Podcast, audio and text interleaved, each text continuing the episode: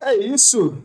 Boa noite, sejam muito bem-vindos aí a mais um episódio Pé de Meia Podcast. Hoje com a nossa convidada, Júlia Watzlawick. Watzlawick.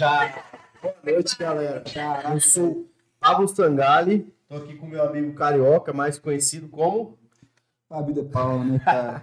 é o contrário. Eu comecei passando vergonha e olha que teve um ensaio, tipo assim, literalmente uns 5 minutos atrás pra eu não errar o nome dela. Um pouquinho antes ele me perguntou já qual que era, como é que se pronunciava. E olha que eu tô uns dois dias já nessa, sabe? Tipo assim, pô, mano, como é que pronuncia, cara? Aí eu falei, não vou perguntar, não vou passar essa vergonha. Assim, eu, te, eu tentei, eu chutei antes da câmera. ninguém, ninguém acerta, todo mundo sempre me pergunta antes, porque não, não tem como, né? É muito complicado. Ô, Júlia, tu, tu quer se apresentar, dar uma introdução assim bem rápida pra quem não te conhece? Claro, hoje tá no pode mercado ser. financeiro, mas é, é bom, né? Dar um briefing pra sim. galera.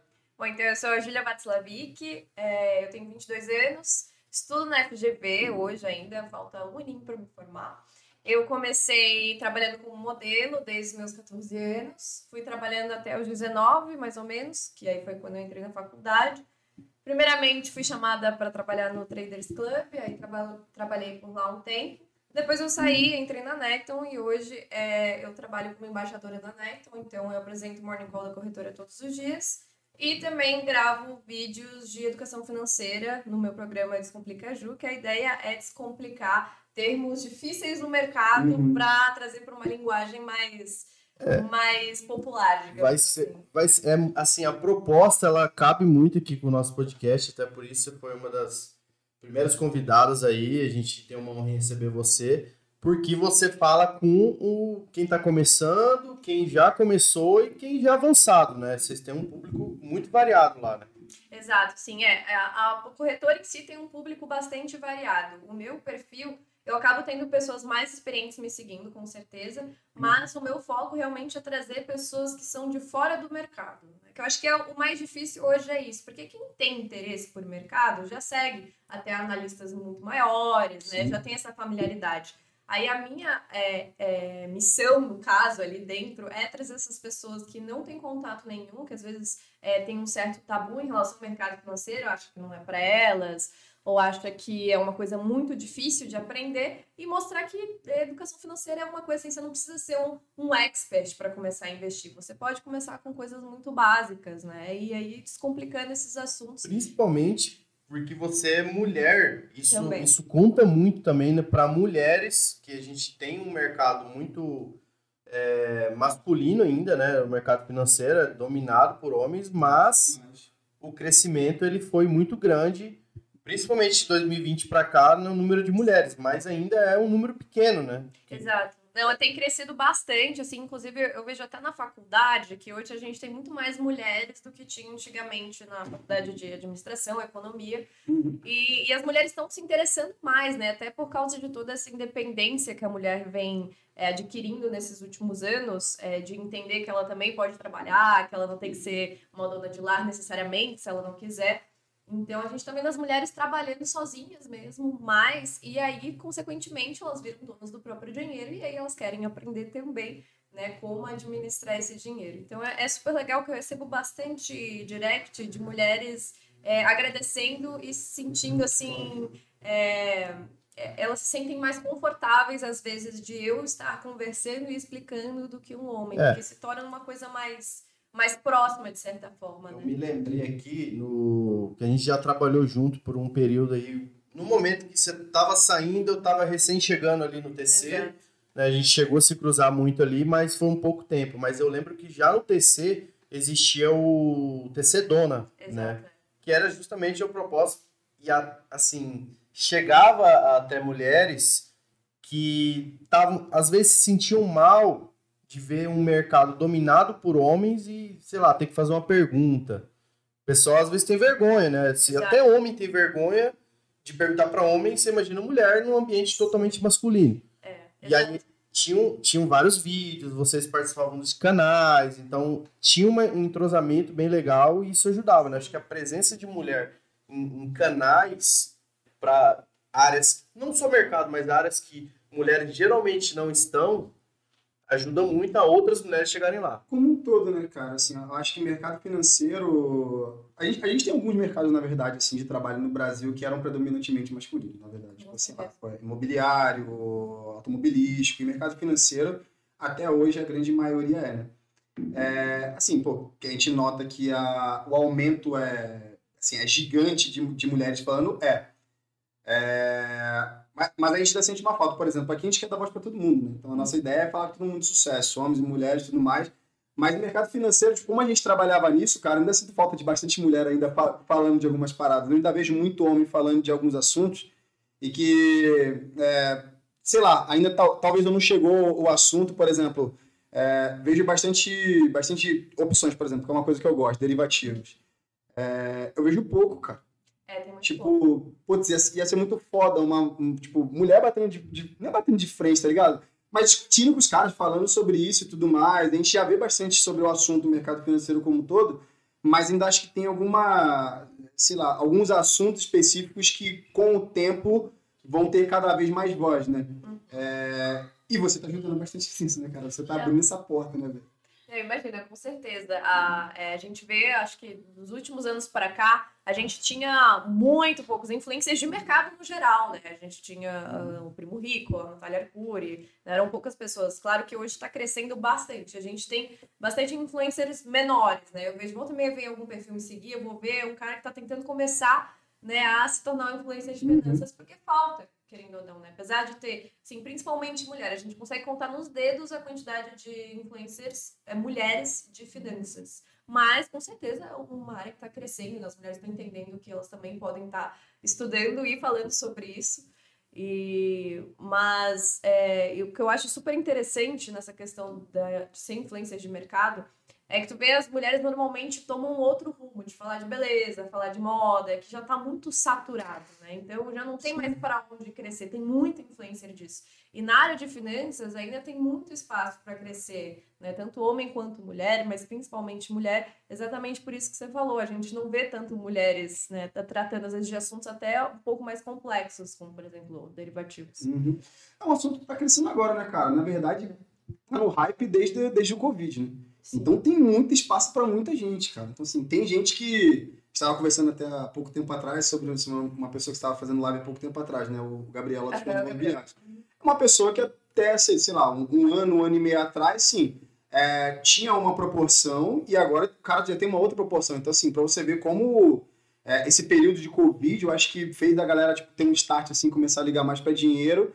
Mas ainda tem muita coisa para acontecer, cara. Então, Exato. assim, a gente tem, sei lá, hoje 2% da população brasileira que, que, 3%, que investe no máximo, né? meu, meu, o potencial de crescimento é muito grande. É outro ponto que é legal ter mais canais possíveis. É, eu acho que quanto mais pessoas possíveis falando, melhor para tornar um assunto mais comum, né? E é exatamente Uhum. isso que eu tento fazer, porque é, é muito pouca gente. E é, e é coisa básica, não é nem só a bolsa em si. Às vezes a pessoa não sabe montar uma reserva de emergência, não sabe ali separar os custos, né? entender quanto que ela pode gastar no mês. Então é uma coisa, às vezes, muito básica, assim, as pessoas não têm noção do básico. E aí que entra o problema, às vezes, de que as pessoas já querem ir pro complicado, né? A pessoa nunca, não sabe nem o que é um tesouro e já quer operar derivativos, já quer fazer coisas muito complexas, né? Foi o meu caso. É, Eu comecei, de algum jeito. ah, é. Mas a, Tomando porrada. comecei no game, vambora. A, cha- a chance de, assim, claro, algumas pessoas pode dar certo, mas a chance de dar errado é muito grande, né? Se você começa assim. Só que, o Carioca, ela, a Júlia, ela fala que tinha muito já mulher falando de moda, né? E ela fala de mercado financeiro, mas ela tá sacaneando aqui porque ela também entende muito de moda. Então, se ela quisesse falar de moda, ela podia falar de moda também. Né, Júlia? Isso, isso é uma dúvida que eu tenho, assim. É, cara, você, você já tinha em mente que você queria virar, virar influenciador e começar a falar em algum momento? Ou você só entrou no mercado financeiro? Porque você veio de outro segmento. Então, a, a minha história é engraçada, porque as coisas foram acontecendo. Foi uma loucura. Eu, eu nunca é, tracei um plano exato do que eu iria fazer, para onde eu ia ir. né? Então, assim, eu de início, eu nunca imaginei que eu trabalharia no mercado financeiro. Eu não tinha a menor ideia quando eu era mais nova. Né? E tanto que com 14 anos eu comecei a trabalhar como modelo, fiz meu primeiro book, fazer uns trabalhinhos lá em Florianópolis, que é onde eu nasci. Hum. E então, você gosta de Floripa? Ilha da Magia. É Ilha da Magia. Pode é. morar lá, cara. É, nem entrega o sotaque. né? A minha, é, meu sotaque me entrega totalmente, né? Sou do Rio, cara. Lugar com praia, pra mim. Não, Eu, não, praia não tem como. Minha família tá toda lá. eu. Saudades, jurei. Mas eu acho, acho que isso tem muito a ver com São Paulo, né? Esse negócio de você Tem, vir então. pra um lugar e acabar andando, parando em outro. São Paulo é muito, muito isso. isso. É, e foi, foi isso que aconteceu comigo, porque aí eu comecei lá em Florianópolis, mas com 16 anos eu participei de um concurso é, de uma agência grande aqui em São Paulo. E aí eu acabei sendo finalista e fui chamada pra morar aqui. Então eu morei na casa com várias modelos. Quantos anos isso? 16. Eu saí, eu saí de Floripa e vim pra cá. Cara, uma dúvida. É verdade que a galera coloca umas 20, 30 meninas dentro de uma É casa? verdade. Quantos? 20, 30 meninas, Não, cara. Isso é comum, né? Umas 20 meninas, É. né, tranquilamente. Pô, 30 A exagero. primeira, a Não, primeira casa caralho, que é muita gente. que foi a parte do, do concurso que eu participei, é, eram 24 meninas numa casa. Nossa, E É. como que faz pra ir no banheiro? Agenda? O que cozinhado. acontece uma coisa muito engraçada, porque chega um ponto que queria até uma intimidade. Tipo assim, a menina precisa fazer xixi e a outra precisa escovar o dente. Você fala, mana, tô atrasada. Outro, xixi aí, eu vou escovar o dente aqui, tá tudo certo, entendeu? Tudo mulher. Então, e, é- e aí o difícil é adaptar, né? Porque como são meninas do país inteiro, cada região do Brasil é muito diverso, né? A gente tem, cada é, estado tem um Costume. costume, forma de viver, e aí tem umas meninas que são um pouco mais chatas, outras são mais legais, então é, é, é uma experiência, assim, que apesar de ter, ser difícil, ser um pouco chato, te agrega muito, tu aprende a lidar com vários tipos de pessoas, né? Conseguir ter uma inteligência emocional muito maior para lidar com, E com todo as mundo pessoas. muito nova, né? E todo mundo muito jovem, todo mundo Mesma 16, faixa de 17 anos. aham. Então é. E é uma, assim, de início é uma tristeza, a choradeira, que tá todo mundo longe da família, sente muita falta, né? Mas aí eu fui calejada já e não- nunca mais voltei. Veio na cara. Já, já que a gente está falando desse assunto e é uma, é uma área que também cresce cada vez mais, né? Não é porque a gente já conhece muito sobre. Quer dizer, a gente não conhece nada de moda, né? Mas.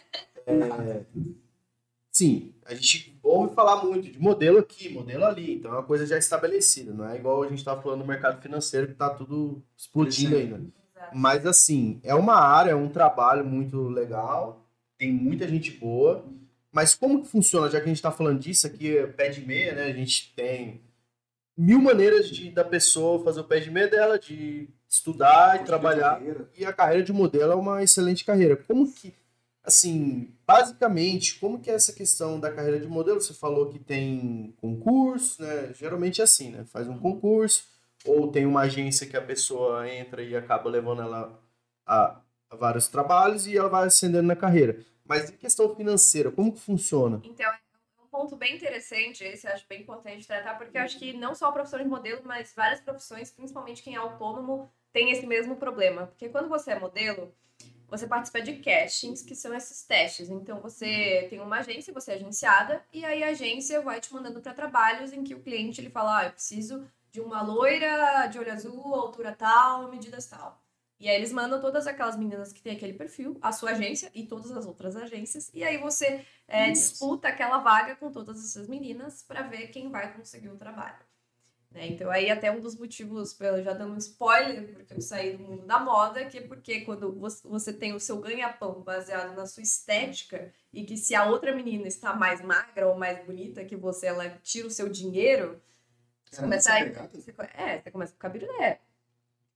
Então é, É complicado. um mercado volátil também, né, cara? Totalmente volátil. E assim, então o problema é que tem meses que você ganha, às vezes, muito dinheiro e no mês seguinte você não pega trabalho nenhum. Mas, mas assim, essa seleção, esse cash, eles faziam, tipo, vocês tinham que ir no lugar ou eles já tinham lá as fotos Aí e tudo escolhiam? é, assim, depende muito. Uhum. Tem marca que pede a foto pela internet mesmo, tem marca que pede para as meninas irem até o local, pede para desfilar, às vezes pede para fazer um teste de foto, ou então eles vão até a agência, assim, varia muito isso. Não tem uma regra específica. Cara, eu achava que era tipo por contrato, assim, sei lá. A agência que você trabalha, ela fechou um contrato com a marca Nada tal, tipo, garantido. e só pode ser as meninas daquela agência. Eu não sabia que, tipo, sei lá, ia você e mais não sei quantas pessoas de outras agências para disputar Não, a é, mesma é, assim, nada é garantido. Assim, claro, dependendo da marca, ela já, já sabe a agência. Assim, ah, eu gosto mais dessa agência que eu prefiro as meninas Uhum. daqui. Ou às vezes ela até já tem uma modelo favorita, né? Acho que o, o melhor no trabalho de modelo é tu criar clientes fiéis. Então, marcas que já gos- gostaram de trabalhar com você e já te chamam nas, nas próximas campanhas, né? Isso acaba sendo a melhor opção, que aí, se querendo ou não, acaba tendo ali um, um ganho fixo, né? Se você tem aquelas marcas um pouco mais fiéis. É, mas então é, é muito complicado, porque são meninas extremamente jovens, né? Que, você que um mês ganha dinheiro, outro mês não né? ganha. E às vezes meninas extremamente humildes que vieram, assim, não, tem, não tiveram uma boa escola, algumas nem terminaram a escola. E aí, ensinar essas meninas a, a administrar o dinheiro para saber que esse mês eu tenho, mês que vem eu não vou ter. É difícil, Em outra cidade, tudo novidade, fazendo amizade na hora. totalmente. Aí do nada, tipo assim, não só nesse segmento, mas acho que o Brasil não tem educação financeira. Não, mundo exato, totalmente. Então, assim, qualquer segmento, cara, uma pessoa jovem, ela começou a ganhar dinheiro, vai fazer merda com o dinheiro. É, Eu fiz acho que isso, cara, quando- do Rio pra cá, só fiz besteira, Eu acho- nada que preste. E a carreira de modelo ainda, eu acho, né?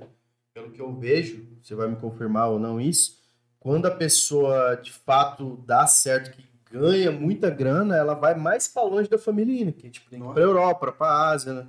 Então, é, se afasta bastante, né? afasta muito, a pessoa não tem educação financeira, ganha muito dinheiro, tá longe de casa. É por isso que muitas acabam quebrando, né?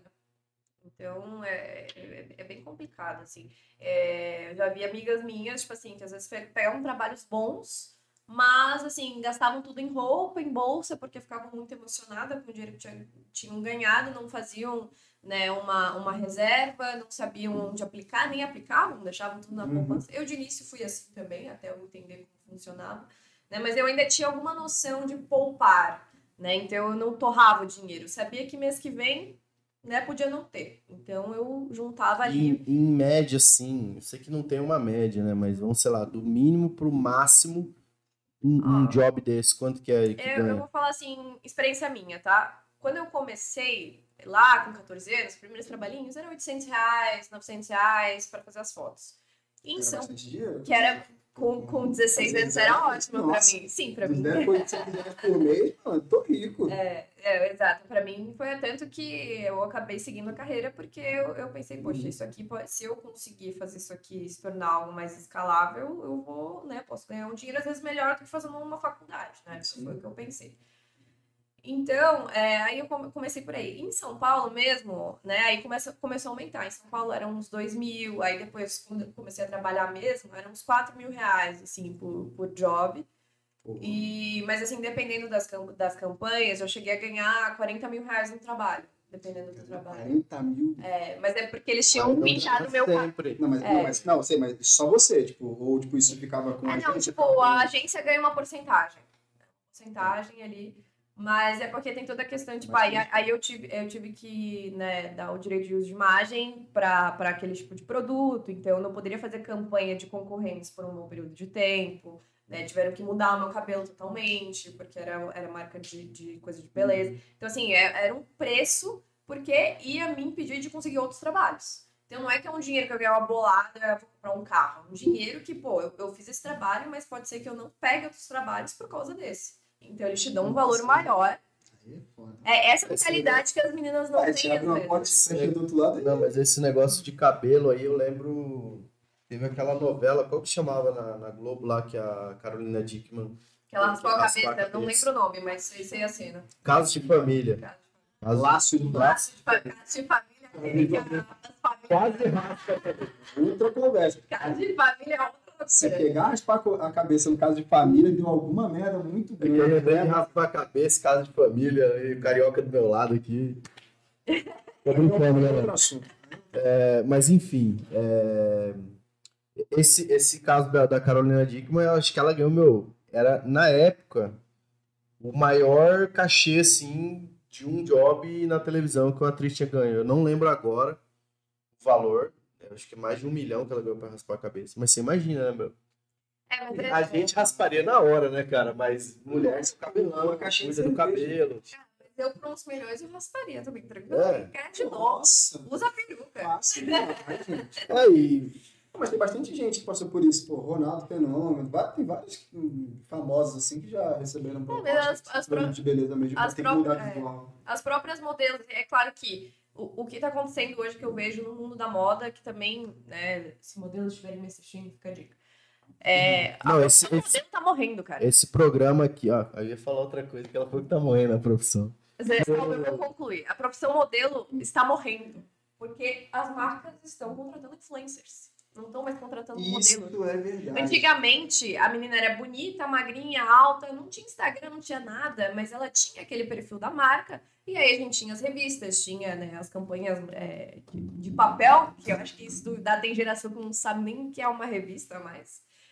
E, e- então, é, então é, é- essa carreira de modelo, que foi a que eu conheci ainda, então faz pouco tempo que isso está mudando, ela não vai existir mais daqui a um tempo, porque hoje, para as marcas, faz muito mais sentido contratar uma influencer, que às vezes a menina, assim, ela não é exatamente... Porque tem também meninas que têm o perfil modelo e são influencers, né? A menina Sim. ainda tem o alcance de um público, tem seguidores, né? E, e, e é, é uma coisa muito mais é, escalável para a empresa, né? Não, não só ter o rosto bonito. Então, o modelo como, como modelo não vai ter mais. O modelo tem que se focar lugar- em ser influencer também.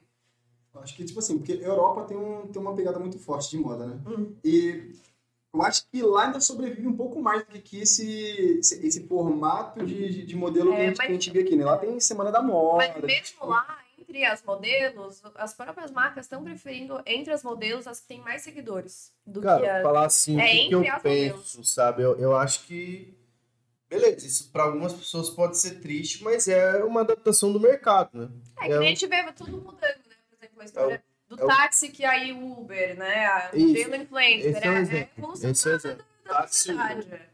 Antigamente, quer dizer, antigamente não, uma coisa de 3, 4 anos, os caras se matavam na rua, táxi Uber, Eu não pegava táxi, mano. gato e rato.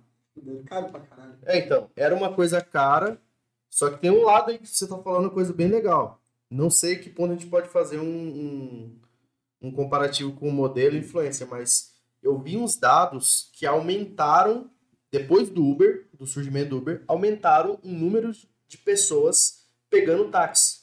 Sério? Sério. Caramba. É sério isso? Por quê? Porque isso, isso Não gera. faz o menor sentido. Faz. Eu vou te explicar por quê. E nesse estudo de Harvard, tô brincando, né? De Harvard. É, é, sei lá, eu vi uma, Baseado em pesquisas do Google. eu acho que foi no Valor Econômico que eu vi uma matéria, não, não lembro o autor. É, depois a gente põe, acho o link põe na, na descrição do vídeo aí. Mas o.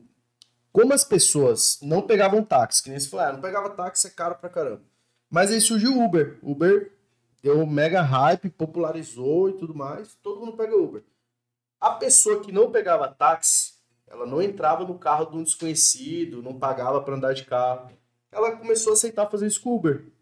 Chegou um dia, não tinha Uber, ela falou, pensou, né? eu, eu tô dando um exemplo bem resumido. Ela pensou, pô, o táxi também é um carro que eu pago para entrar dentro. Não Vou ver esse valor aqui se compensa. Ah, mudou um real? Ah, mudou cinco reais? Opa, esse aqui tá até mais barato. O cara lá começou a dar de táxi. Então, você gera uma, uma aceitação maior. Mas, mas aí tem um ponto também que, por conta do Uber, é, os táxis eles tiveram a obrigação de baixar um pouco o valor, né? É, Porque senão.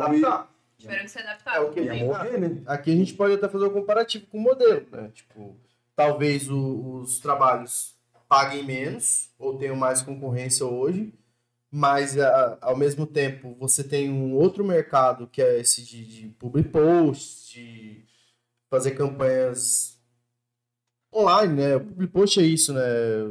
Então tem outro caminho, é mais difícil, mas você tem que se adaptar.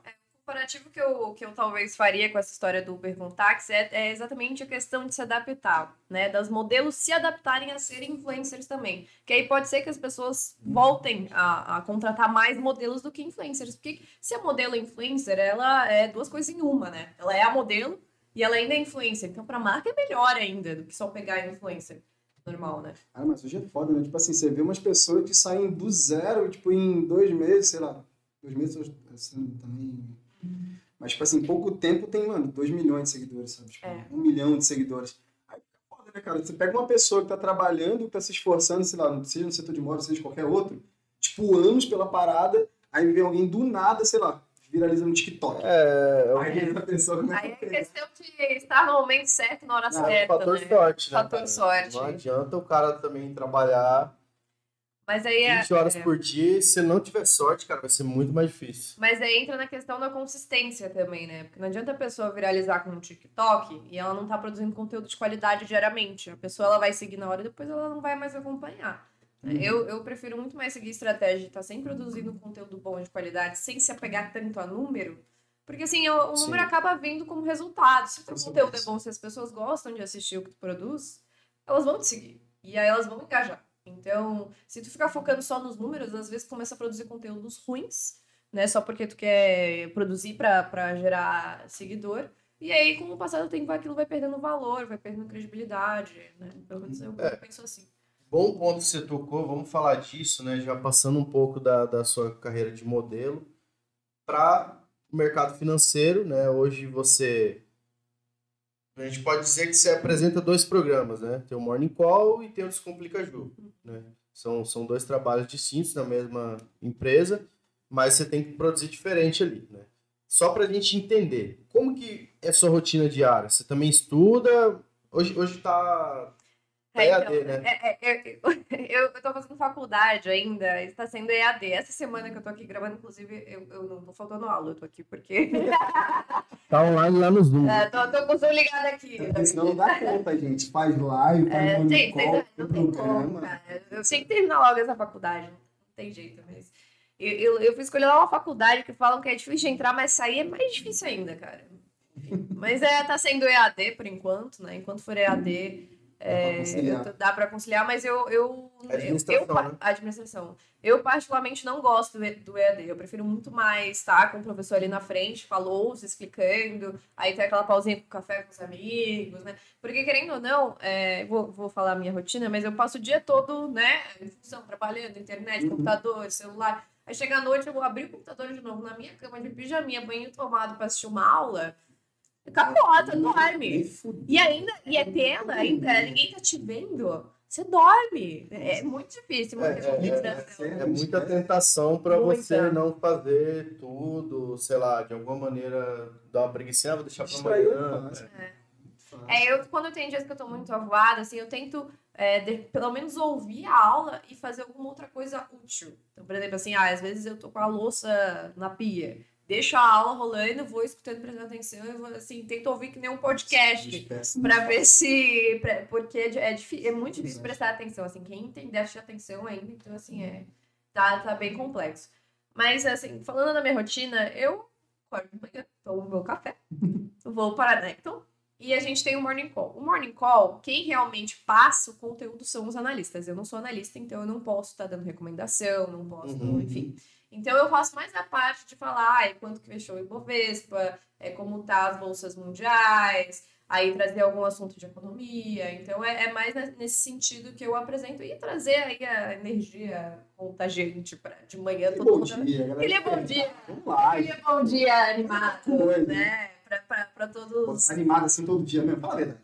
É Miguel, vai. Cara, eu estou. Todo dia eu acordo. Parabéns. Assim, não, tudo bem. Pode ser que assim, na hora que eu acordo, não. Mas depois do meu café, assim, é tipo, não fale comigo antes do café, mas depois do café, se você quiser sair correndo e dar, pirueta, É, eu- eu, tô, eu- tô junto. Eu já fazia morning call ali também, eu sei que, meu, pode estar morto, cansado, mas é aquele momento ali que você tem que, pá, trava a cara aqui, Né, Você tá ao vivo, né? logo fala, depois que gravou, você pode deitar ali e dormir. É, você gravou uma call, deita. Então, mas é... Então aí de manhã eu tenho toda essa parte, aí a gente tem os analistas. Pra mim é ótimo, porque querendo ou não, eu tô há pouco tempo no mercado. Então tem muita coisa que eu tenho pra aprender ainda, né? Então, assistindo o Morning Call todos os dias me ajuda muito a estar por dentro de tudo que tá acontecendo, aprendendo coisas com os analistas todos os dias. Então, assim, é, é uma imersão no mercado. Eu acelerei, assim, na fa- o que eu tô aprendendo lá, eu não aprendo na faculdade, sabe? Então, Ah, é muito legal. Eu acho que, assim, quem gosta de mercado financeiro, quer investir, tinha que sempre ter, assistir algum Morning Call.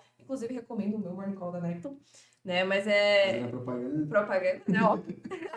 É, é só buscar lá. Pode falar. Não, não, essa, essa dúvida é só quanto tempo que tá no mercado? No mercado financeiro, Não, investindo. Investindo? Não trabalhando. investindo desde 2019, 2018, 2019. Depois de quanto tempo começou a trabalhar? A trabalhar foi 2019, final de 2019. Início de 2020, final de 2019. É. Mas tu aprendeu mais, a, tipo, na, na prática, assim, falando, lógico que a diferença do conteúdo que você tem hoje lá facilita muito, né? Ah, com certeza. Tá com, com a analista já, mas tu tem uma noção, assim, da diferença de crescimento que você tinha, tipo, só você estudando e investindo na prática com agora, tipo assim, você tendo mais bagagem em conteúdo, não, tirando essa parte dos analistas, né? Porque aí fica sim, muito sim. fácil também.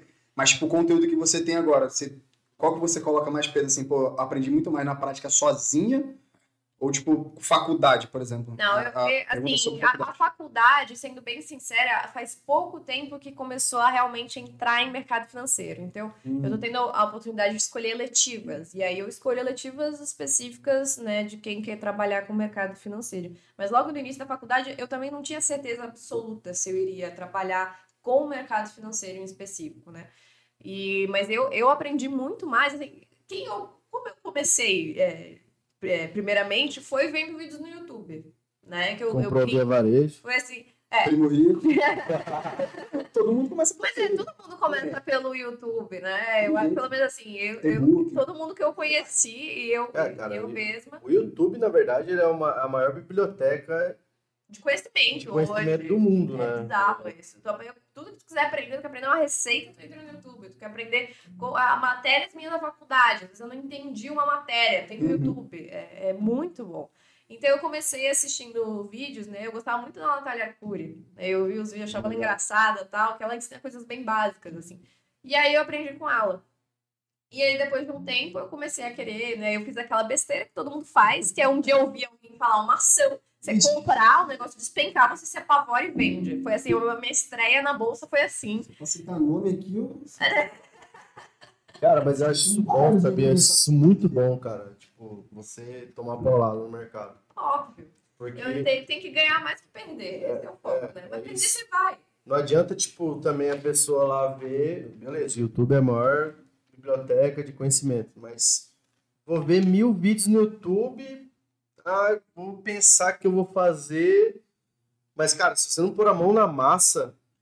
É, não tô falando só de ações, de, de opções, tô falando até um tesouro direto, cara. Se você tá estudando aquilo para de fato se entender, você tem que ir lá e pôr um pouquinho do seu dinheiro. Não precisa pôr tudo, né? Mas você tem Sim. que pôr a mão na massa. Mesma coisa para abrir uma empresa, para empreender, Cara, o melhor jeito é botar na cara, né? Porque senão o cara não vai. Cara. E sempre vai errar. Cara. Sempre vai errar. O legal é, tipo assim, você passou por esse processo, todo mundo passa quando entra no mercado financeiro, tem que aprender do zero, pô, grande dúvida. Para onde, com quem que eu vou aprender? Qual o conteúdo que eu vou buscar? E agora você cria conteúdo para essa, pra essa galera, né? Exato. Tipo, é. Hoje as dúvidas de quem, tipo, as mesmas dúvidas que você tinha no começo? As, com certeza. É, as, assim, até porque para fazer os vídeos, os que são um pouquinho mais, um pouquinho mais, é, é, mais técnicos, eu, eu tenho que estudar também para uhum. conseguir passar, porque tem um, alguns assuntos que são difíceis de explicar. Né? Até, tipo assim, criptomoeda. Eu fiz um vídeo de criptomoeda. Eu fiquei dias pensando como que eu ia explicar o que era um blockchain. Nossa, esquece. Uma, uma linguagem. Não como falar em bolsa. É. Nada. É, porque eu, eu, eu, eu tento me colocar no lugar da pessoa. Eu fico pensando eu lá atrás. Né? Uhum. O que que eu, o que, que teria me interessado em assistir e o que teria me interessado a começar a investir. Né? Aí eu lembrei, poxa, lá atrás, quem me fez interessar em investir, uma das pessoas foi a Natália Arcuri, porque eu achava ela engraçada, ela fazia as coisas parecerem mais uhum. fáceis.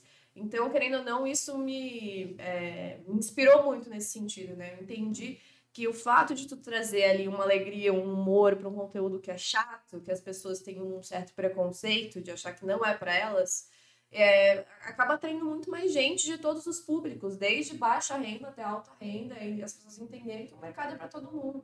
Né, que a gente consegue é. comprar coisas com pouco tem que dinheiro. Entender, tem que entender o básico, né, cara? E, e, o básico, ele tem que ser básico. Parece que é. Tô ah, falando grego aqui, mas tem vídeo que você vê do cara aprenda a investir.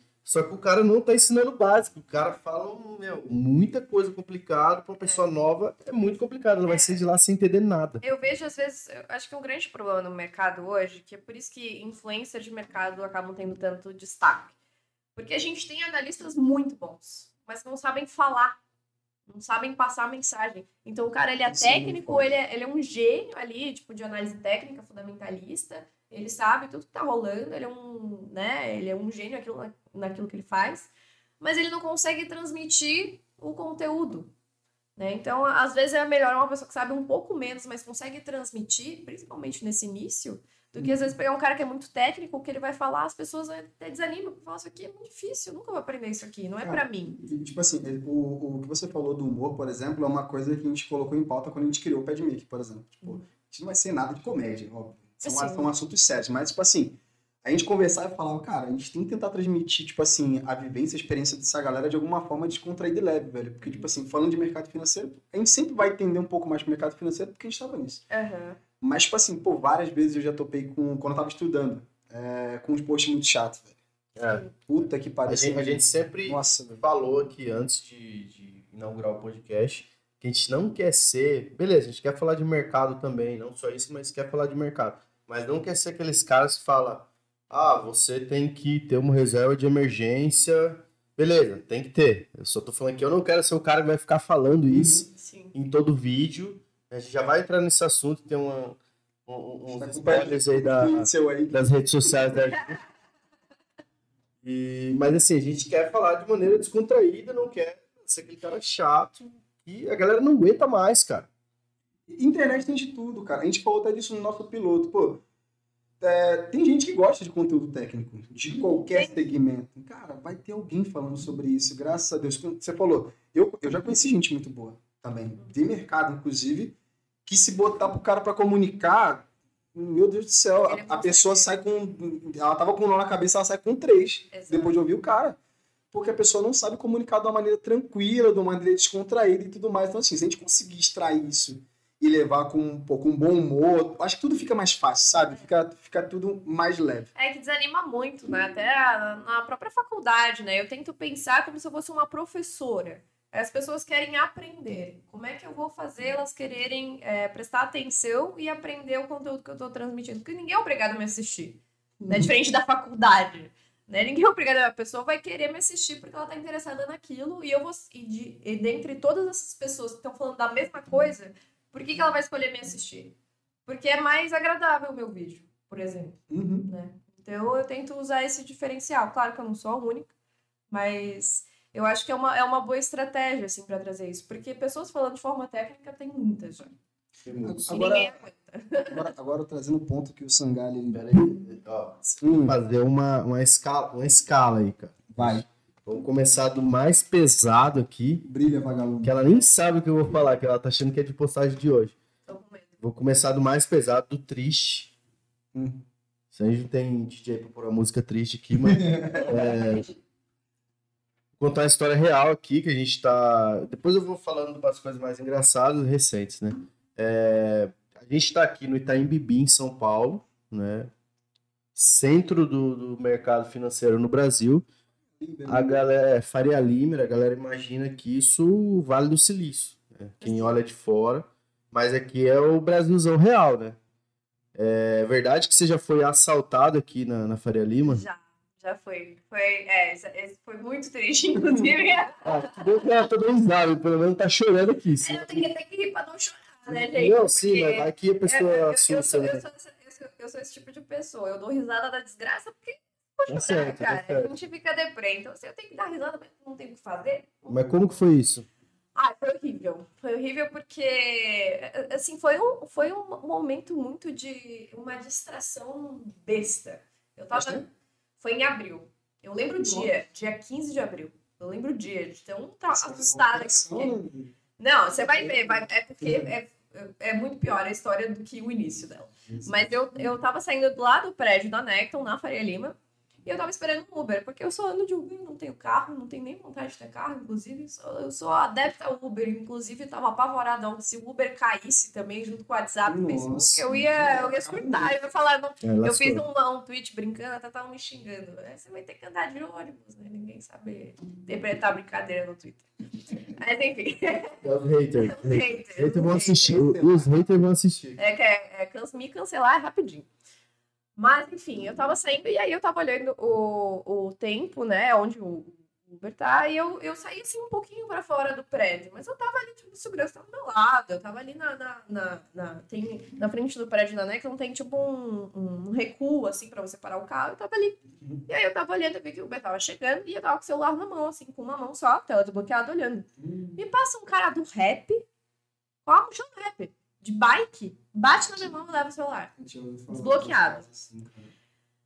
E aí, beleza, na hora eu ainda corri atrás dele, um pouco. Eu corri assim, aí, aí, aí o que o racional foi voltando, mas Júlia, você vai fazer o quê? Você vai bater no cara? Não tem o que fazer. Ele tá de bike e o cara é maior que você. Tipo, vai fazer. o- Não, a cara tá armada ali. É, né? não. Tanto É- correr é eu foda isso pegando de- De reagir, né, cara? Não, é, ele rouba o celular comida. Não, é, já tava longe já. É que na verdade esses caras não, não, não são do rap, né? Tipo. É, ele se. É, É, cara. é, É, não dá pra sei lá, saber, mas esse vende ali na, na, na 25, vende essas mochilas aí, o cara É, Pode sei. usar. É, ele se Vende disfarça. 25 né? a mochila da rap. vende, cara. Não é possível, cara. Vende. É, 25 vende tudo. Quem né? quiser saber mais, raspa. Não, mas é sério. É sério. Vende na 25. Ah, o Brasil tá ficando em outro nível mesmo. Tem Tá- mercado tá- pra tá todo mundo. ridículo o negócio. Sim. Não, mas o, o pior não foi nem. Não foi isso. Aí, beleza, eu parei no celular e pensei, puta que merda. Subi, desculpa o palavrão. Subi. Não tem compliance. eu tenho 22 anos, às vezes escapa. É, É, eu peguei o, o meu laptop, né? Que o meu laptop não tinha levado, subi lá pro escritório, abri e fiz o que qualquer pessoa que tem noção de é, iPhone faz, que é clicar no buscar iPhone, né? Bloquear o iPhone e tal. Só que já tava desconectado do buscar iPhone. O cara já tinha desconectado. Putz. É. Porque a tela tava desbloqueada. Não, é um mestre em tecnologia. Então, Não, vai ficando pior, vai ficando pior. E aí eles começaram a tentar hackear tudo. Hackearam meu- todos os meus e-mails. O meu Instagram e o meu Twitter só não hackearam porque quando eu vi que eles estavam hackeando meu e-mail, eu já corri e mudei todos os dados das minhas contas pro, pra tudo da minha irmã. Coloquei o número da minha irmã, o, e-mail da minha irmã, tudo da minha irmã. É isso, isso que eles fazem. Esses caras provavelmente é da mesma galera que já fez com outras pessoas que eu conheço aqui, que age na Faria Lima. O que que acontece? Você é. Hã? Você é o líder da gangue. Tá Não, eu não sou, não. Quem quiser comprar iPhone, tá brincando. É, os caras, na verdade, eles fazem isso, né? É, não é nem pelo celular. Eles não estão interessados no seu celular. Beleza, lógico que vale muito, muito o celular, o iPhone e tal. Mas eles fazem isso de tentar pegar, desbloquear o celular. E é uma. E é uma os caras vivem aqui na Faria Lima, esses caras. É meio Vale do Silício nesse ponto, porque os caras são da tecnologia. Que os caras querem pegar o seu celular desbloqueado. Às vezes, se, você, se ele não tá desbloqueado, eles ainda põem na sua cara para desbloquear. E aí a intenção deles é pegar o seu e-mail para daí recuperar a conta de banco e aplicativo de banco Exato. que você tem e rapar tudo. Não, ele- então, eles. E aí eles hackearam meu- meus e-mails, né? Eu não consegui entrar em nenhum e-mail, só que aí eu, eu, eu sei lá, eu, eu conseguia enviar aquelas, aquelas solicitações lá pro, pra empresa, e aí eu recuperava, eles hackeavam de novo, recuperava. E aí eu fiquei o dia inteiro nessa de recuperar, hackear, recuperar, hackear, até que uma hora parou. Acho que eles desistiram, assim. E aí eu fiquei tranquila. Falei, bom, acabou, né? Acabou, pararam de hackear meu e-mail, desistiram. Então o negócio aquietou, já levaram meu celular mesmo, já tentaram invadir, não conseguiram. Beleza. Dia seguinte de manhã. Tô lá no escritório, de boa, É pior ainda. mexendo no. É, vai piorando. Não acabou a história. Não acabou a história. Estou lá de boa no escritório, mexendo no meu computador. E aí tava pra cair meu salário. Eu tava esperando, né? Eu não sabia se ia cair aquele dia ou não. Aí eu vou entrar na conta do banco pra ver se tinha entrado. Eu entrei e tinha ali O que, que eu falei? menos 20 mil, menos 10 mil, menos não sei quanto. Cartão de crédito Meu estourado. Tudo, tudo, tudo. Sacar, assim, e, e eles fizeram uma gambiarra que eles mandaram de uma conta do banco minha para outra conta do banco minha, que eu tinha, eu tinha Nubank. E do Nubank eles mandaram para uma conta deles, de um PagSeguro. E foi assim que eles acho que para não rastrear. Um, Uhum. um esquema ali que eles devem ter para não identificar mano, quem é. Do nada, o cara. Fizeram um empréstimo Não, de porque 100 mil reais. Como tá nome. desbloqueado, Jesus, como tá é desbloqueado o celular, Como é que conseguem fazer empréstimo sem ter a minha senha? Eu, Eu tinha desativado o chip. Eu tinha desativado o chip. Tinha desa- desativado mas será que você não deixou a senha salva no aplicativo do banco? Não, não tem, não tem como. é aquela coisa dos botões. Só se eles têm uma forma de ler a tela pra ver onde eu clico, só que eles mudam de lugar, não tem como, cara, gente. Aí também. Cara, os caras são, são Foi ninja. muito sinistro, É, muito um negócio de sinistro. De mestre, né? E aí foi aquela correria de. E eu tava sem celular, né? Tinha acabado de ser assaltada. Não tinha nem celular pra ligar pra alguém. Tive que ligar do telefone da corretora. Mas o banco devolveu? Devolveu tudo. Não, É, é. é uma que aconteceu? burocracia, né? Então, o meu caso resolveu muito rápido, porque foi o seguinte. Aí eu, nessa loucura toda, eu peguei o, o- peguei um Uber, fui na minha agência, né? Aí eu, que eu sou personalité, então talvez isso facilita um pouco, né? Se for uma Sim. agência comum, talvez eles né, seja um pouco mais demorado. Mas aí eu, eu cheguei lá, uns prantos, né? Conversei com o gerente e tal. Ele falou, não, isso já aconteceu outras vezes, a gente já sabe como agir. Você tem... que-" Aí eu fui lá, fiz boletim de ocorrência, eu tive que escrever uma carta à mão, relatando tudo que tinha acontecido.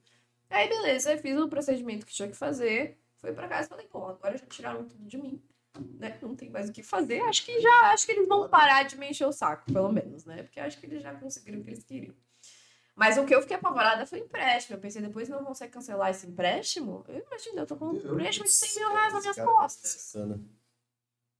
E aí, enfim, mas aí passou uma semana e eu liguei pro banco é, falando, olha, eu queria saber como é que tá, né, a situação, porque eu tô pensando em acionar um advogado, né, eu dei uma, uma conversada, assim, tipo assim, ó, quero saber, porque senão eu vou acionar um advogado. Amigavelmente ali na base da ameaça. É, uma, uma ameaça É, senão não amigável. anda, né? Senão não anda. Senão não anda. Não, E não aí- ajudava de processar. É, aí deu uns dois, três dias, né? Porque o que acontece? Eu até relatei isso na carta. Como é que os bandidos conseguem, com meu chip desativado, com um aplicativo que é para ser de alta segurança, sem ter a minha senha, entrar no aplicativo? Quer dizer que a segurança de vocês está falha. Então. Realmente. E aí, aí deu dois, três dias, me devolveram tudo e cancelaram os empréstimos, então ficou tudo certo. Mas assim, o cara que levou meu celular ficou feliz da vida, né? Levou meu celular, ainda era aquele 12 Pro, é, 512 GB, era assim, o melhor iPhone. Nossa. Eu tive eu comprei esse aqui, que era o mais simplesinho agora, porque eu falei, eu- não. Não, pior que nos dias seguintes você nem podia falar no dia seguinte, não, eu vou pegar um celular novo, que se já foi roubado, você tava sem o dinheiro na conta. Eu não conseguia nem comprar um celular novo. estavam fazendo a festa, os caras estavam em Dubai já.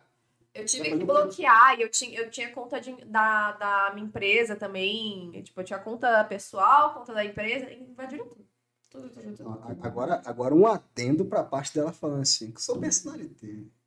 É. Essa parte pesa, né, meu amigo? Não, mas é uma. É, é uma aviso. Propaganda gratuita ainda. Patrocina nós. Personalité, né, Mas cara? é que- resolve diferença. Mas é que às vezes a- as pessoas têm uma conta normal e não Sim, conseguem, às vezes, um contato tão rápido, Não, é né? Quem tem uma conta. É, É, porque você tem um às vezes gerente. pra mim foi rápido, às vezes pra alguém que né, tem uma conta normal não é tão rápido. Então, mas é, fica meio de insiste, cara, porque é direito seu. Invadiram o aplicativo do banco, Cara, que situação, mano. é uma situação Pô. Cara, o ideal, isso que é o conselho que todas as agências de segurança dão, aplicativo de banco, coloca. Não, também. Seja Também, personalité. seria o ideal, né? A pessoa nem ter no celular, mas se Você tiver, é, por autentificação em dois fatores. Se você puder. Isso aí. Saca outro 12 pra. Foda-se. né? É. Funciona? A gente trabalha pra isso. E não fica mexendo no celular no meio da Faria Lima, né? Não, não mexo no celular. Eu fiquei traumatizada. Eu, eu, eu vou sair, eu enfio o celular dentro da bolsa e eu nunca mais. Mas agora, na moral. Porque você vem do lugar que é. esse- Que lugar de de Floripa você morava? Então é no Córrego Grande. É ali perto da lagoa. não sei se- Maravilhoso. É. Bem legal. Floripa, perto do Rio de Janeiro, é um lugar assim que, falando de segurança, nem se Não, não, nesse compara. claro. É. Assim, eu entendo a tua frustração. Eu ia ficar muito puto se eu viesse do Rio e fosse roubado na Faria Lima. É foda. Não, na moral. Vim do Rio de Janeiro, ser roubado na Faria Lima por um cara com a mochila da RAP. Eu falei, não, velho, eu ia caçar esse maluco, nossa, a vida inteira. Mas é foda, né? Você não tá acostumado com esse tipo de, de situação. Não, e foi, Aqui no Faria Lima é seguro, cara. Pra quem conhece, Eu né, acho que é seguro porque tu olha assim, tem muitos carros, escritório, muita gente na rua, né? Tu nunca vai imaginar que tu vai ser assaltado lá. E, e logo depois que aconteceu com É que já na cabeça. o cara do lanche, poxa. É que na cabeça do ladrão, na cabeça do ladrão é justamente o contrário. Ele não vai pensar do bairro dele, vamos considerar que seja um bairro de mais baixa renda. Ele não vai pensar que é fácil roubar lá, ele vai pensar, pô, lá na Faria Lima é cheio de playboy, cheio de galera com celular, cheio de galera Tá com carro. lá, o cara vai vir pra cá. Então tem que tomar cuidado, é, né? Não, tem que tomar muito cuidado. E logo depois que aconteceu comigo, várias pessoas vieram me Uhum. falar: não, aconteceu a mesma coisa comigo. É, então, na época, eu, tô- eu até lembro bem disso, porque na época foram uns três amigos meus que aconteceu a mesma coisa, cara. E a galera tá com o celular aqui, meu, saindo ali da, da, da Leopoldo, aqui da Faria Lima, e, E eu ouvi falar que teve banco que não devolveu, tá? Teve gente Ah, que o um banco monte. não devolveu. Isso que eu Um acho absurdo. Porque não é personalidade. Voltamos a esse ponto, seja, Mas vamos- quer passar por esse tipo de situação. Vamos falar de outros problemas menores agora. Posso, posso Pode falar, uma pode coisa falar. que eu, eu gosto de falar besteira, né? Você, você tocou num ponto importante, eu não sabia que tinha essa história toda triste. Né? Mas é que assim, que Twitter a gente fica sabendo às vezes de bastante coisa da vida das pessoas. Aham. E compartilhou uma parada que eu achei muito engraçado. Ok. Só que assim, o, o mais engraçado foi um comentário do seu tweet, na verdade. Porque ontem, pô, você caiu no gemidão do zap. Caí. ontem, Caí Ontem. cara. Indo gravar um podcast, cara, caiu no gemidão do Eu-. Na recepção do escritório dos caras, não é que nem eu conheço o Pablo, assim. Eu nunca vi os caras na minha vida. Não, mas esse esse foi o do Mark Zuckerberg?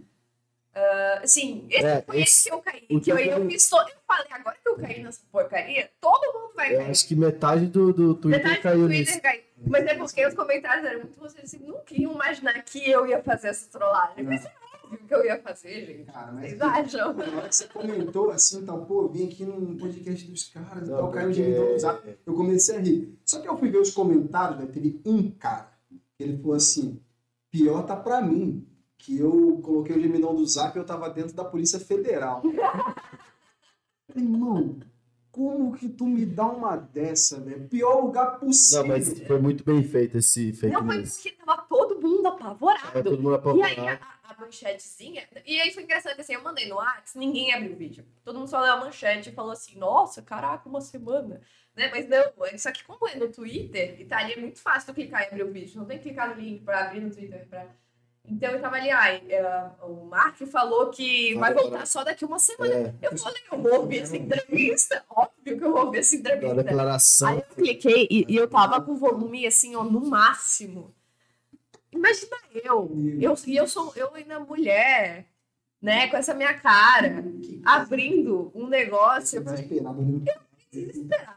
Não é possível. Aí eu comecei a rir sozinha, né? Aí- Pô, mas de ontem falar, teu Twitter tá uma coisa sensacional. Foi o gemidão do zap, Não, é o meu. É, eu, eu, eu gosto. sushi. É, é, não, hoje foi. Não, a, galera, a galera gosta de problema, né, cara? A galera... Todo mundo adora ver. É o meu Twitter é, é vida legal.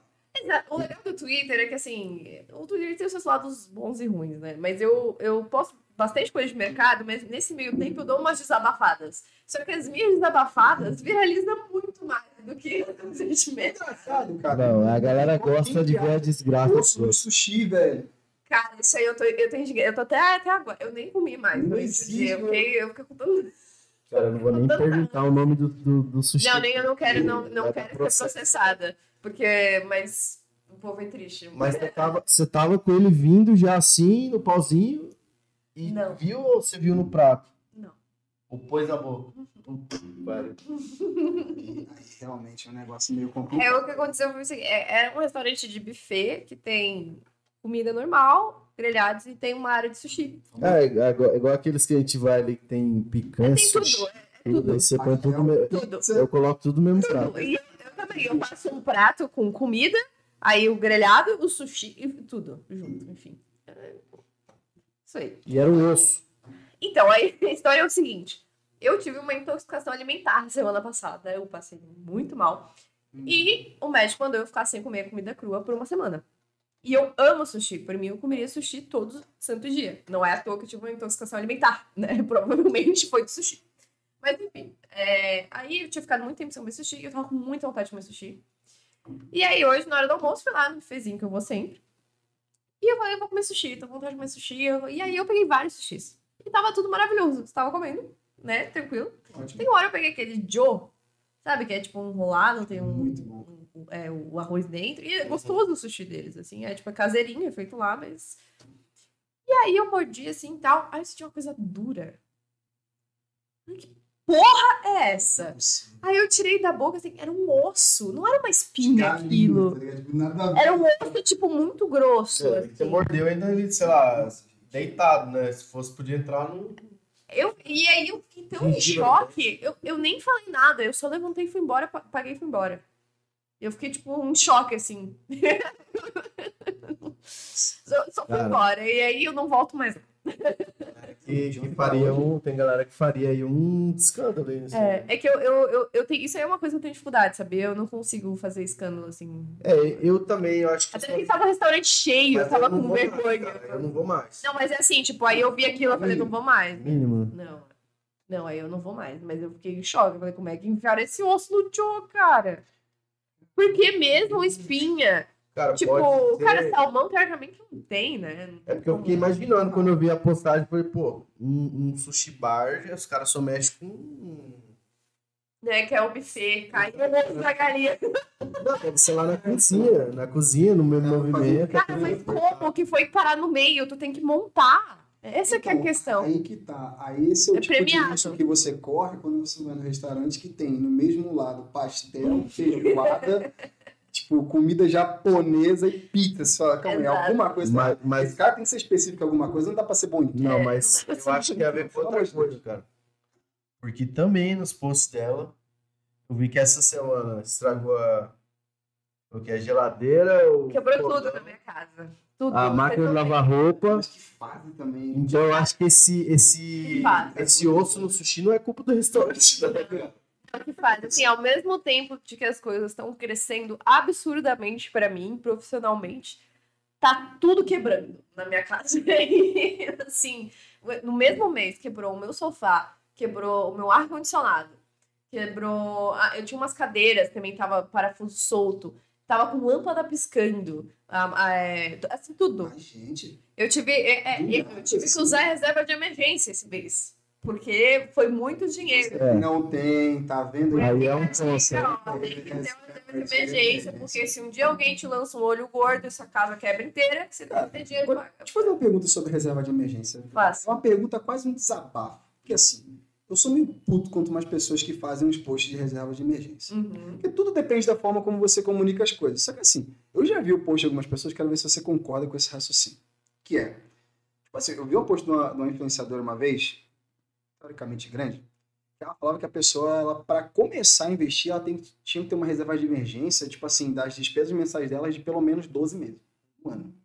Acho exagero. Cara, pra pessoa que tá começando a investir, velho, tipo, pensa pra uma pessoa que tem, sei lá, uma despesa mensal de dois contos, de três, de Pois é. quatro. Ou pra pessoa juntar 12 meses, velho, pra depois começar a investir. É, não. É, não, isso aí eu, Assim, estimula a pessoa. é, eu concordo com a ideia de que tem que ter, sim, uma reserva pra começar a investir. Mas eu não acho que tem que ser 12 meses. E na verdade, cara, Muita grana. É muito dinheiro, é. Ninguém faz Assim, o ideal é. Lógico que Nem não, o cara, cara. que fala isso faz isso.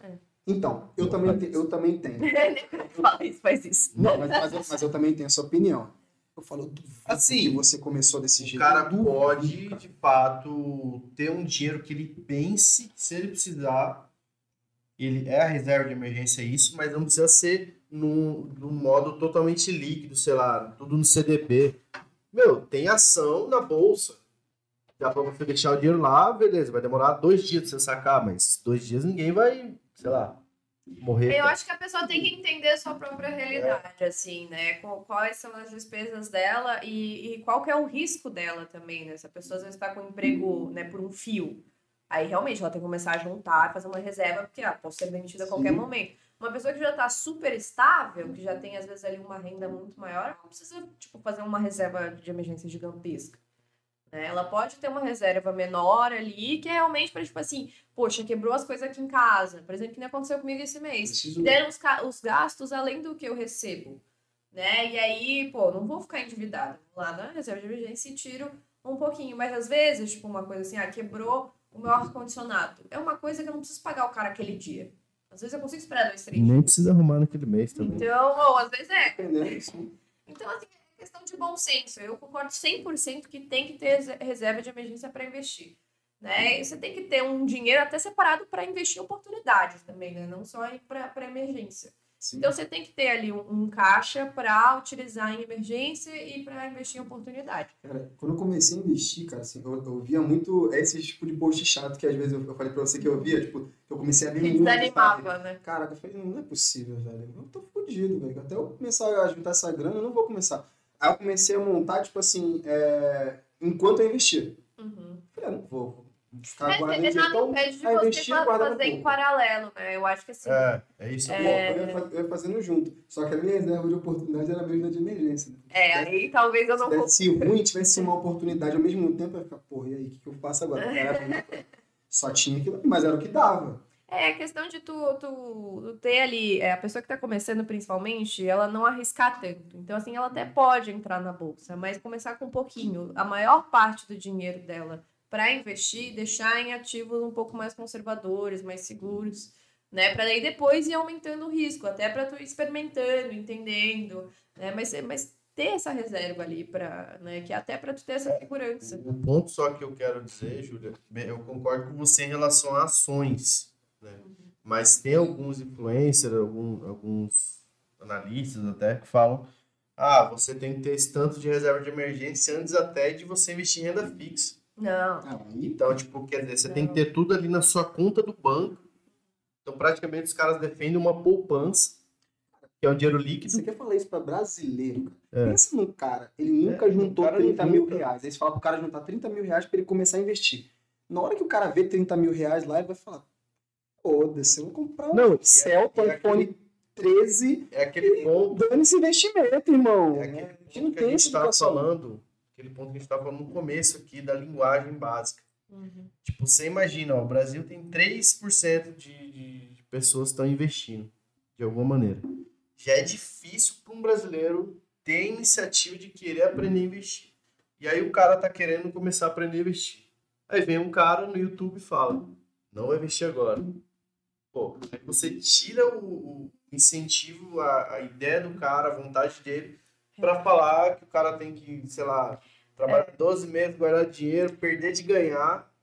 É, eu acho que não é nem 8 nem 80, isso, né? Porque isso. a gente tem a questão também do cara que, até os caras que vendem esses cursos, né, de, de, de operações assim mais arriscadas tal que é a, a pessoa ela tem que entender que não é que tu vai começar com a reserva de emergência e ficar só naquilo por dois anos até tu conseguir juntar o mínimo que é a conta que alguém falou que você tem que ter. Não, você tem que ter um dinheiro guardado que você pensa assim, se der uma merda, isso aqui vai me ajudar. Então é isso que eu tenho que ter, né? E a pessoa sabe, cada um sabe da sua realidade, sabe qual que é esse valor. Né? Não, não existe uma conta específica, não existe um número específico e nenhum tempo específico né, para ditar aí o que, que, tem que ser essa reserva, mas ela tem que existir. Isso aí eu, eu, eu não, não tenho dúvida. De formar de uma maneira saudável. Sabe? Exato, é, é, é, uma coisa, é, exato, depende muito da realidade de cada pessoa. E, e aí a questão dos investimentos é isso. Eu acho que a pessoa ela tem que ter essa consciência de que ela não vai começar arriscando tudo. Né? Ela não vai começar na bolsa diretamente, começar operando opções diretamente, né? Eu, ela tem que começar primeiro entendendo é, ali o básico, até para, de certa forma, não vai ser uma reserva de emergência, mas às vezes o fato dela ter um dinheiro num tesouro IPCA, ter um dinheiro num CDB, às vezes que não tem uma, um, um, um prazo muito grande, acaba sendo uma reserva, né? Que ela consegue retirar assim também, não precisa deixar lá tanto tempo. Então, ir experimentando como ela reage a isso, né? E aí, aos poucos, entrando na bolsa, em fundos imobiliários, enfim, entendendo se ela tem estômago para aquilo. Porque tem gente também que não tem estômago para bolsa. Certo. E eu sou aquela pessoa que defende que tudo bem. Não Sim. precisa todo mundo estar tá na bolsa. Tem gente que se sente mais confortável né, num, num título público, num CDB. Não, poupança não. Eu... Poupança não. Mas assim, num título Conheço. público, num CDB, é, e, gente, e tá tudo bem. A gente quer falar aqui também, né? A gente quer entrar no. Fábio quer te pôr na fogueira aqui daqui a pouco. Mas antes eu só quero, antes de estar tá falando aí, tesouro, CDB, ações. Para quem nunca ouviu falar disso, você explica no seu canal isso. Né? Então, como que a, que a, pessoa acha lá o seu canal? Ela vai no Instagram, no, YouTube? Então, ela, ela, pode ir no meu Instagram, tem alguns posts é, no Instagram que, que, eu, que eu faço sobre esses assuntos, mas os meus vídeos mesmo estão no YouTube da Necton. Né? Então vocês pesquisam lá, né, tem investimentos no YouTube. E tem a playlist lá Descomplica que tem lá do início, desde como começar a investir, e aí eu vou falando de vários assuntos. Aqui, aqui a gente vai falar um pouco de ações, Uhum. né? A gente sabe que a João é grande acionista da Via Varejo.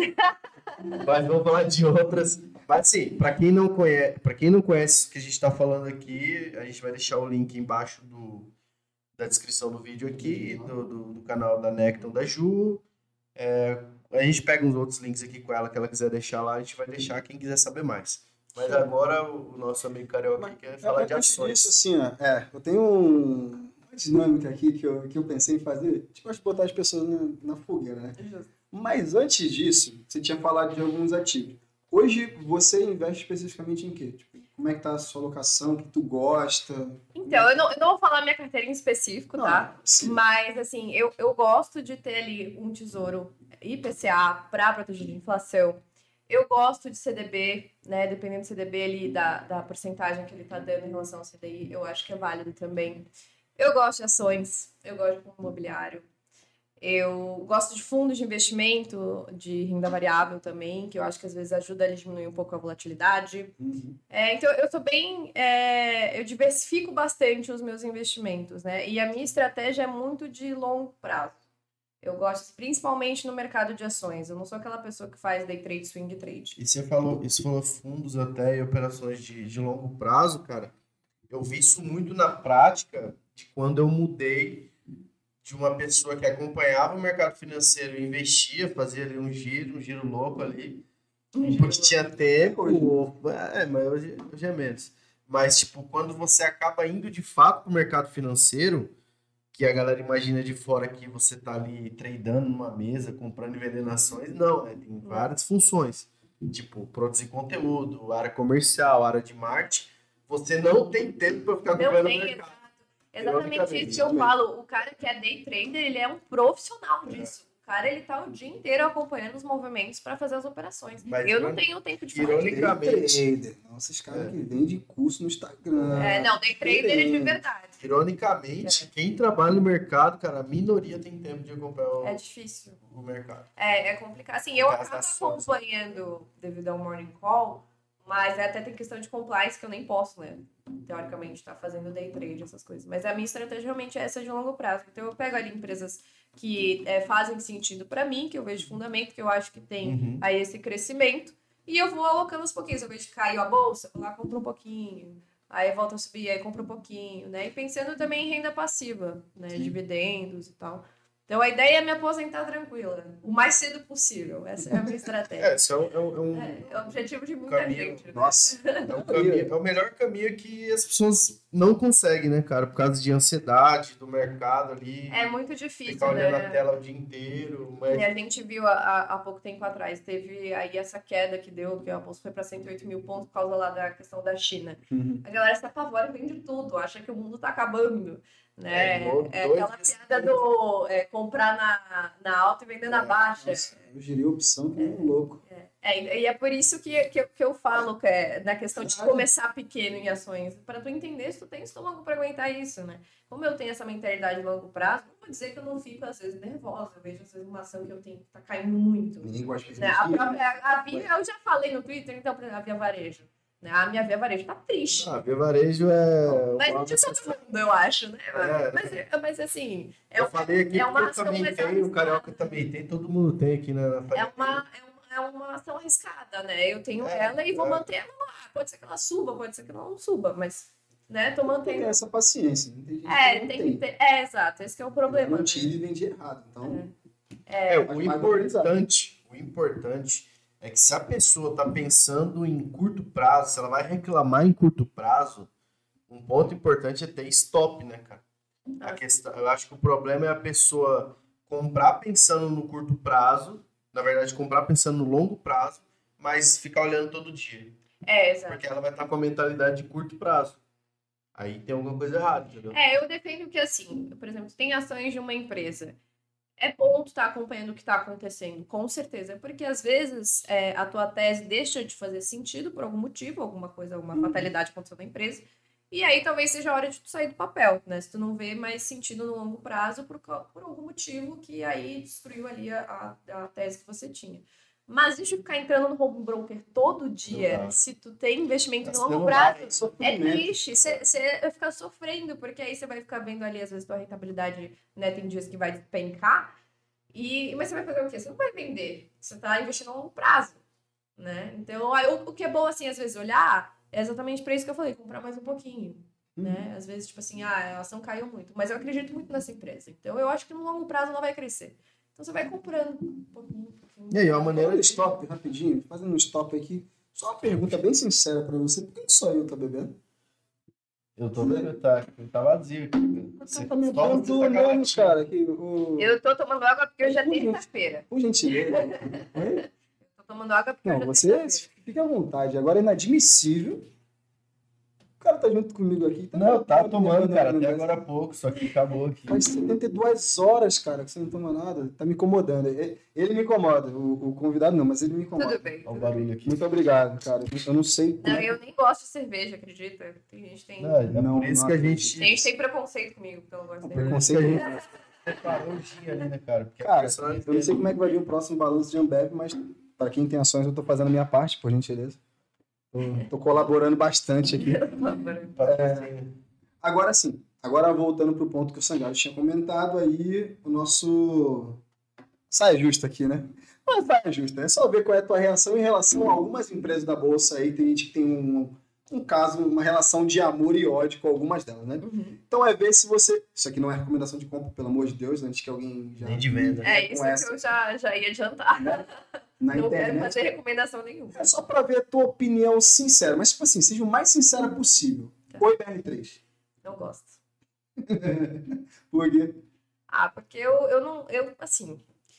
Eu achei que talvez ela fosse se recuperar, mas nas últimas notícias, últimos andamentos, eu tenho visto que talvez a coisa não Vai é bem assim, vai ficar por ali mesmo, ou se vai se recuperar, vai demorar muito. Então eu, eu prefiro não, não arriscar. Show. Cogna. Que- Eu vou falar que eu, eu tinha, eu tinha o papel e eu saí desse papel também. Porque acho que outro motivo sofreu muito com a pandemia. É que ninguém esperava ninguém que a esperava. pandemia ia durar tanto. É que a questão é que ninguém esperava a pandemia, gente. É. Essa é a questão. Não, isso sim. Né? Mas antes de. Desconsiderando a pandemia, vai. Sem pandemia, Cogna. Então eu gostava. Gostava? Sem pandemia. É, acho que o setor de de educação mesmo é um setor muito bom. Gostava até começar Né? a perder dinheiro. Aí eu Mas, é, passei a parar de gostar. mas Cogna sofreu bastante, né? A Cogna eu via varejo, né? Até a piada, o coitado do PR, né? Todo mundo zoa ele agora. Nossa. A- a- Eu amo o PR. É uma defesa ao pé, cara, que a maioria dos haters dele é tipo, os caras Que compraram. perderam dinheiro nessa época, Tipo, né? ele falava que, ah, eu comprei opção de Cogna, opção de varejo. Mas aí ele falava, bem claro, comprei 1% da carteira. É, a galera aí ela vendia a casa e É, colocava. aí o né? cara colocava Eu já tipo, dei alguém. 100%, 50%. Imagina. É. Aí dava errado. O cara ia criticar quem? O PR colocou 1%. Ah, mas você falou muito incisivo. Não, cara, mas não é porque eu vou te falar pra pular numa ponte, você vai pular, né? É decisão de cada um. É, cada um com o seu gatilho, né? Quem perdeu dinheiro, o problema é seu. É. A escolha foi sua. É. Assuma. IRB. IRB, eu não, eu não cheguei a analisar o caso de IRB, eu nunca olhei pra IRB, na verdade, eu nunca tive IRB, mas eu sei que a coisa foi bem feia, né? Que o pessoal news, teve fake news, foi complicado. Né? foi fake news, nunca, nunca operei esse papel, não, nunca olhei pra ele. Itaúsa. Itaúsa, eu gosto de Itaúsa, porque Itaúsa tem, tem a questão aí toda do, do Itaú, dos dividendos, né? Enfim, mas não, também não, não tenho carteira, não tenho acompanhado. VEG. O Tô VEG é sendo um- aleatório aqui. né? Não, tudo bem. VEG é uma empresa, é uma empresa familiar, é uma empresa é, que ela, ela é bem estável, assim, é, é bem estruturada. Acho boa também, não, não tenho nada, nada contra a VEG. Ó, agora um, um pouquinho diferente. Achei que ia falar o índice Bovespa aqui. Não, É. é só, é só pra ver como é que é a reação aqui. não né? gosto. Esse bolazinho aqui, ó. Mas assim, ó. Se você tivesse agora. Isso aqui é. Puramente. Fogueira. da, é, da, da Tá. minha cabeça agora. Se tivesse um milhão agora e tivesse que. Isso aqui não é recomendação, já falei. Comprar só três empresas. Quais seriam? Três empresas? Pouco. Pets. Compraria Pets, pets. Eu E gosto de pets. Um doguinhos aí. compraria. Cara, eu gosto de pets. Talvez eu compraria via varejo. Tá muito barato, Olha eu tenho aí, esperança. Olha aí. É, eu colocaria uma parte pequena, mas eu investiria em via varejo. 30%. E eu colocaria talvez ou em. Como é que é o nome? Oi? O que, que ele Ele disse? tá com caso de amor com o JBS. Ah, JBS. Não, JBS. Não, eu tava só lembrando aqui. né? Eu colocaria ou um banco, ou alguma empresa que pague bastante dividendos também. Tinha uma que eu até tava olhando hoje, esqueci o nome. Ó, a Thaísa que todo mundo Mas- gosta. Não, não é. Mas agora eu vou mudar a pergunta aqui, é, que é interessante a gente pensar esse cenário também. Se você ganhasse um milhão de reais agora, é, você não precisa só escolher ações, tá? É. O que, que você faria? Ah, eu colocaria boa parte em renda fixa, por incrível que pareça. Colocaria uma boa parte, que eu acho que ali é. é- quando você tem um- uma quantidade de dinheiro grande, acaba rendendo ali um- uma, uma renda mensal e tá seguro numa renda Sim. fixa. Né? E aí, uma, sei lá, um terço colocaria em, em ações, um outro terço em fundos imobiliários. Mudando um pouquinho essa pergunta ainda. Se você, pô, você, você só trabalhou na moda e mercado financeiro, Sim, até hoje, né? até hoje. Se você tivesse que investir em outra carreira, você já chegou a pensar nisso? Qual os- outro caminho você seguiria? Cara, eu, eu. Putz, eu, uma época, quis ser atriz, acredita? Cheguei a fazer curso, tudo. é, cheguei a ser agenciada, inclusive. Cheguei a fazer vários testes, mas. Malhação. É, inclusive de malhação. É mas sério? eu, é, mas Ô, eu não. Não, não sei.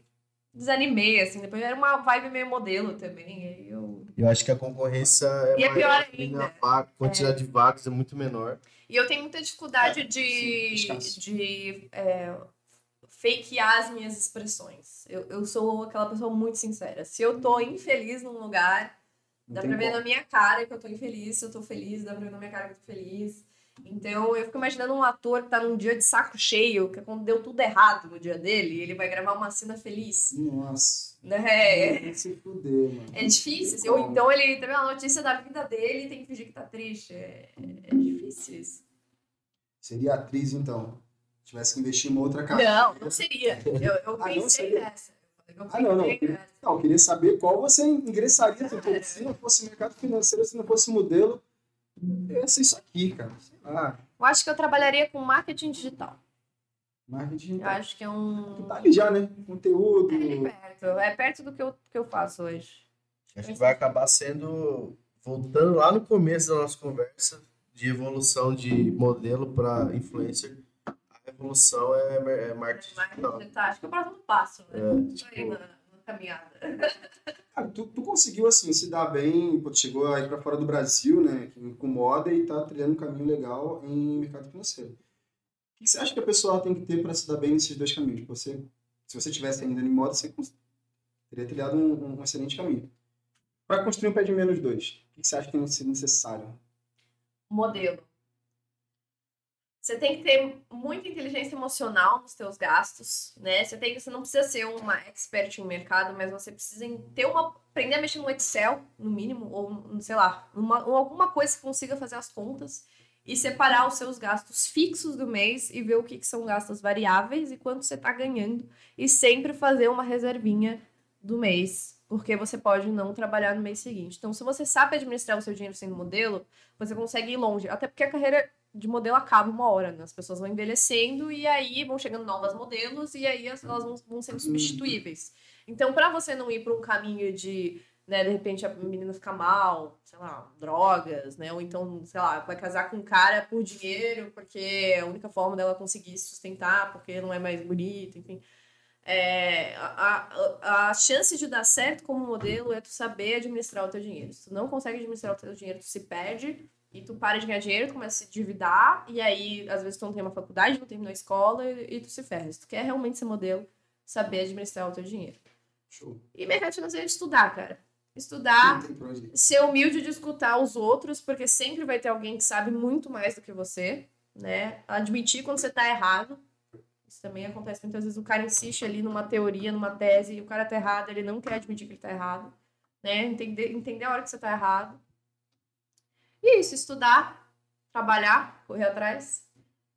E, e, se divertir também, né? Dinheiro não tem que ficar só investido, é ele tem que ser gasto, tem que né? Porque processo, a gente né? morre e não leva nada.